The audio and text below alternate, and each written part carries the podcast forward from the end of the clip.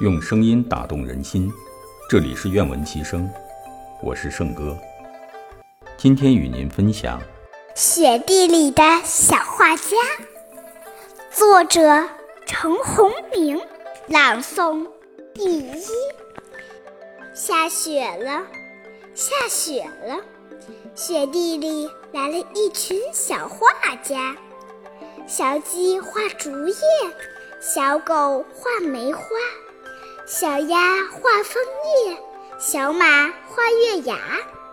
不用颜料，不用笔，几步就成一幅画。青蛙为什么没参加？它在洞里睡着了。小朋友的朗诵太好听了，极富画面感，充满灵动、生机和活力。那种纯真、可爱、灵动的画面，立刻在脑海里浮现。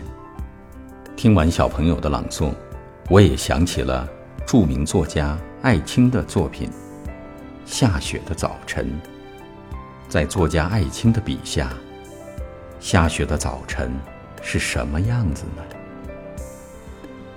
在作家艾青的笔下。下雪的早晨是什么样子的呢？雪下着，下着，没有声音。雪下着，下着，一刻不停。洁白的雪盖满了院子，洁白的雪盖满了屋顶。整个世界多么静，多么静！看着雪花在飘飞，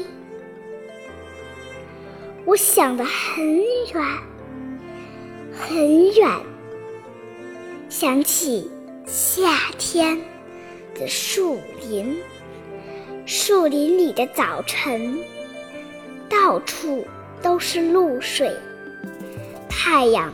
刚刚上升。